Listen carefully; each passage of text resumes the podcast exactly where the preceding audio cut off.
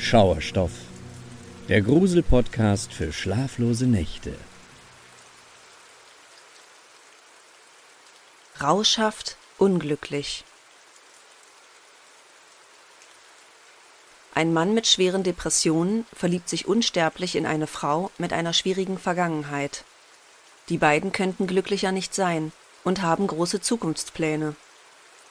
Gäbe es da nicht dieses mörderische Geheimnis? Jacques Brunet war ein bescheidener Mann. Nachdem seine Ehe gescheitert und seine Frau mit den Kindern nach Südfrankreich gezogen war, lebte er in einer kleinen Wohnung in Bourg-en-Bresse und verfolgte im Grunde nur einen Traum. Er wollte seinen Beruf als Tierarzt aufgeben, von seinen Ersparnissen ein Segelboot kaufen und damit die Welt bereisen. Doch Jacques wusste, dass er nicht ganz allein auf den Weltmeeren umherschippern wollte. Also beschloss er, dass er für seine Pläne eine neue Frau kennenlernen wollte. Es war das Jahr 1995, lange vor der Erschließung des Internets, als Jacques eine Kontaktanzeige in der Zeitung aufgab. Es sollte nicht lange dauern, bis er hierdurch seiner absoluten Traumfrau begegnete. Denn unter den zahlreichen Zuschriften stach ein Brief, abgesendet von einer Frau namens Miriam Maillard, ganz besonders hervor. Miriam hatte ein Foto beigelegt. Sie hatte ganz offensichtlich südländische Wurzeln und passte damit exakt in Jacques Beuteschema. Es vergingen nur wenige Wochen, bis die beiden sich das erste Mal trafen. Miriam war auch in der Realität eine zauberhafte Erscheinung. Schon bei ihrem ersten Treffen verliebte Jacques sich Hals über Kopf in sie. Er war absolut fasziniert von ihrer exotischen Vergangenheit und ihren großen Lebensleistungen. Miriam erzählte ihm, dass sie die uneheliche Tochter ihres marokkanischen Vaters, einem großen Architekten, und dessen Putzfrau war, weshalb sie es im Leben nicht immer leicht gehabt hatte. Trotzdem hatte sie sich durchgebissen, verschiedene medizinische Abschlüsse erreicht und seitdem als Krankenschwester gearbeitet. Dies war ihr nicht immer leicht gefallen, da Miriam an einer schweren chronischen Krankheit litt, über die sie nur selten sprach.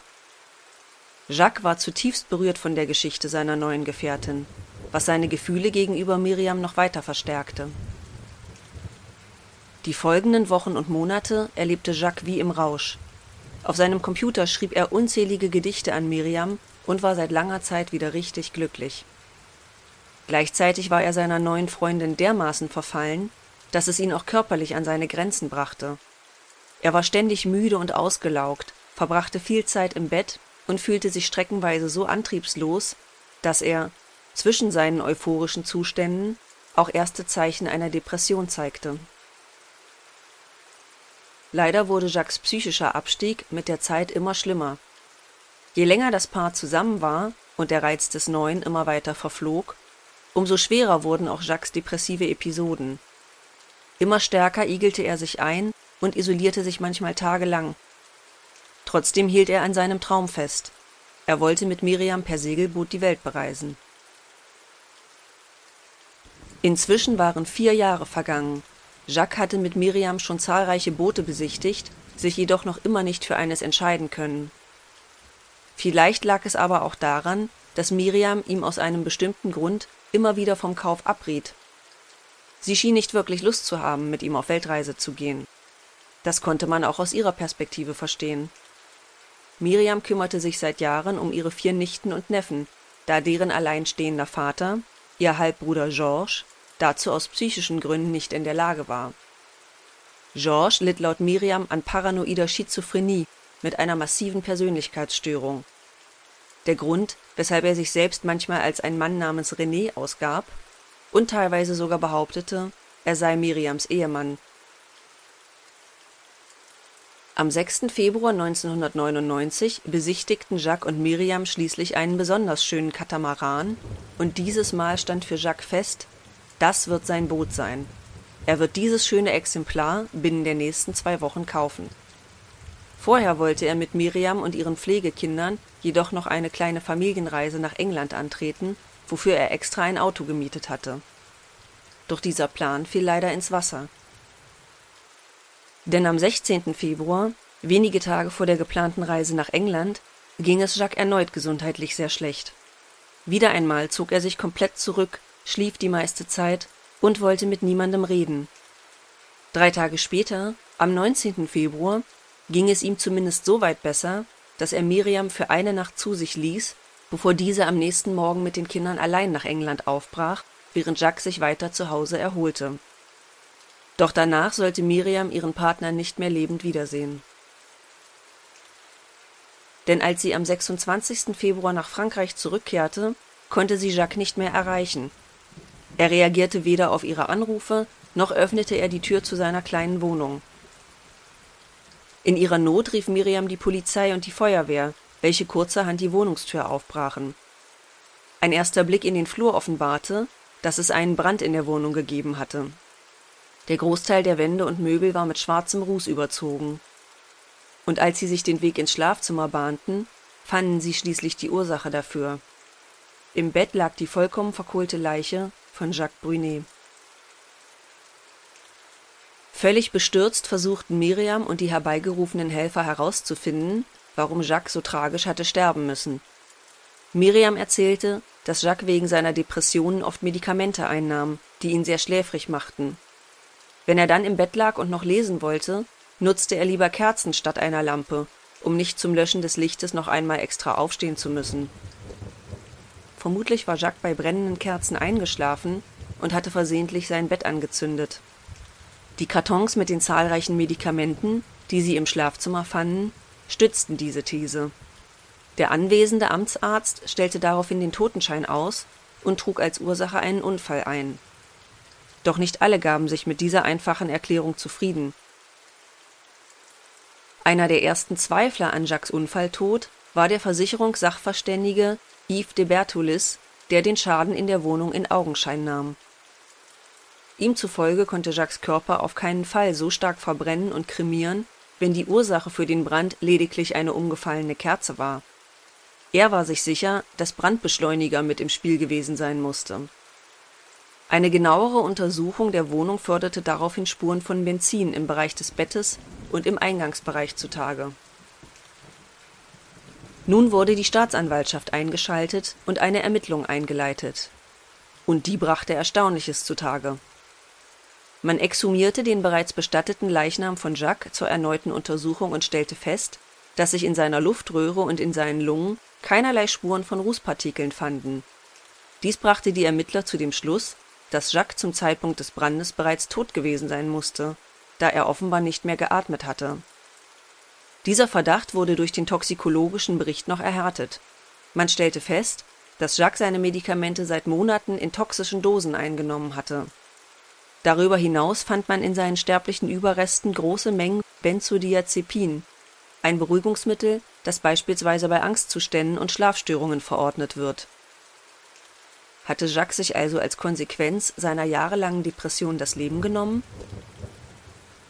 Hier erhob nun Jacques ehemalige Frau in Südfrankreich massive Zweifel an dem Brandhergang, zumal ihr Ex-Mann ihren Aussagen zufolge trotz aller Probleme am Leben hing und nie selbstmörderische Tendenzen erwähnt hatte. Hinzu kam, dass plötzlich eine große Summe Geld vom gemeinsamen Konto der getrennten Eheleute verschwunden war.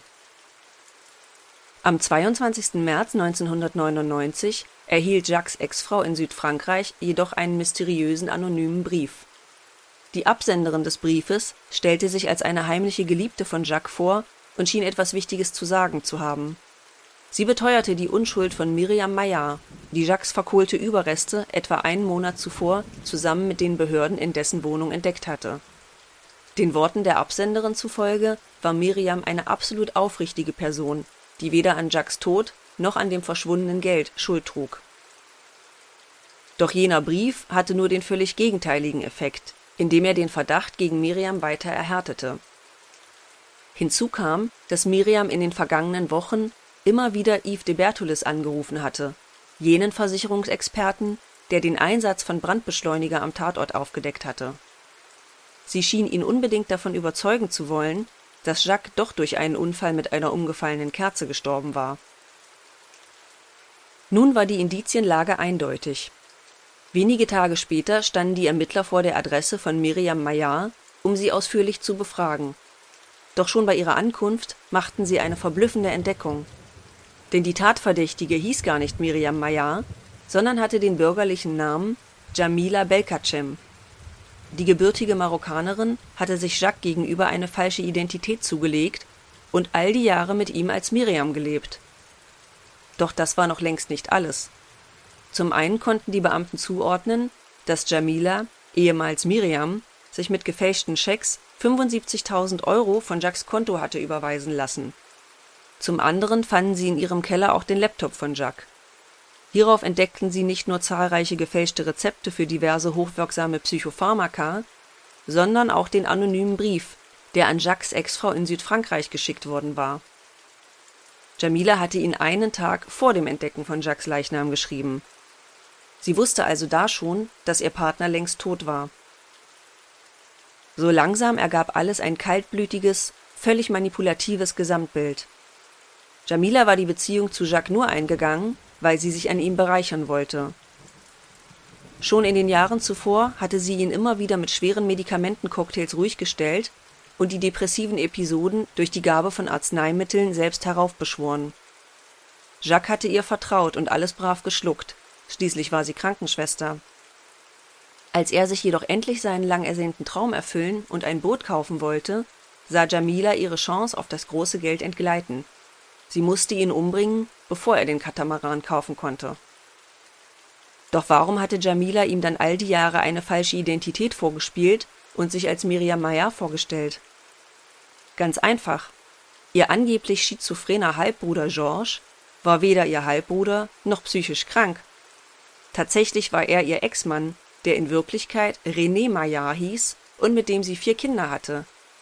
Die angeblichen Pflegekinder waren also auch ihre eigenen. Doch so unglaublich, eiskalt und berechnend diese Geschichte klingt, sie ist an dieser Stelle noch nicht zu Ende.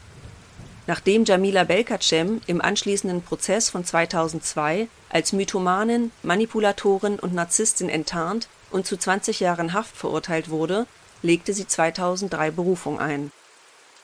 Noch am ersten Tag des Berufungsverfahrens erhielten der Richter, der Staatsanwalt und Jamilas Anwalt ein Schreiben.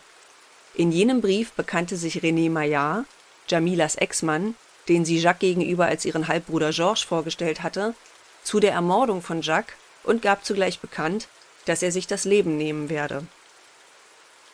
Zwei Tage später erwachte René jedoch im Krankenhaus aus einem medikamenteninduzierten Koma und gab zu Protokoll, dass er weder den Mord an Jacques verübt hatte, noch sich umbringen wollte.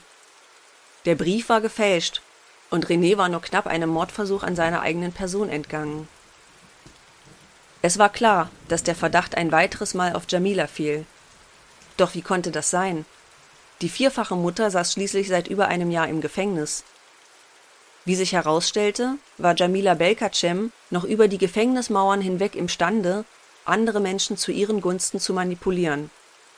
Denn sie hatte ihre älteste Tochter Donja bei deren Haftbesuchen dazu überredet, nicht nur den Abschiedsbrief und das Geständnis in Renés Namen zu schreiben, sondern ihn auch mit Antidepressiva zu vergiften. Nachdem zwei Vergiftungsversuche gescheitert waren, hatte das 17-jährige Mädchen ihrem Vater schließlich einen Schokoladenkuchen gebacken und dort die hohen Mengen des Medikaments untergeschummelt, woraufhin ihr Vater mit einer massiven Vergiftung ins Krankenhaus gekommen war. Eine Mutter hatte ihr Kind überzeugt, seinen eigenen Vater zu verleumden und zu töten im Laufe weiterer Berufungsverfahren gab Jamila schließlich zu, dass sie ihre Tochter zum Mord an ihrem eigenen Vater angestiftet hatte. Dies verschärfte das rechtskräftige Urteil nochmals. Jamila Belkacem bekam lebenslänglich und muss hiervon 22 Jahre in einer speziellen Sicherungsverwahrung fristen. Ihre Tochter Dunja bekam aufgrund ihrer Minderjährigkeit zum Zeitpunkt der Tat nur fünf Jahre Gefängnis, wovon sie drei auf Bewährung absolvieren konnte es ist doch erstaunlich und traurig zugleich, welche perfiden, kaltblütigen und boshaften Abgründe sich zuweilen in der menschlichen Psyche auftun. Jamila Belkacem hatte nicht nur das Leben ihres Partners Jacques ausgelöscht. Sie hatte die Menschen, die ihr nahestanden, Menschen, denen sie einst in tiefer Zuneigung verbunden gewesen sein musste, aufs schärfste manipuliert, belogen und betrogen. Und das nur aus einem völlig niederen Motiv heraus. Geld. Es ist schwer vorstellbar, ob so ein Mensch wirklich Reue für seine Taten empfinden kann. Entsprechend bleibt es für Jamila fraglich, ob sie ihr eigenes Handeln jemals aufarbeiten wird. Bessere Chancen hat da ihre Tochter Dunja. Es bleibt nur zu hoffen, dass sie inzwischen verstanden und reflektiert hat, zu was sie sich einst von ihrer Mutter hatte anstiften lassen. Und dass sie ihren Vater René, der ihretwegen beinahe gestorben wäre, inzwischen aus tiefstem Herzen, ehrlich und ohne jedes Kalkül, um Vergebung gebeten hat.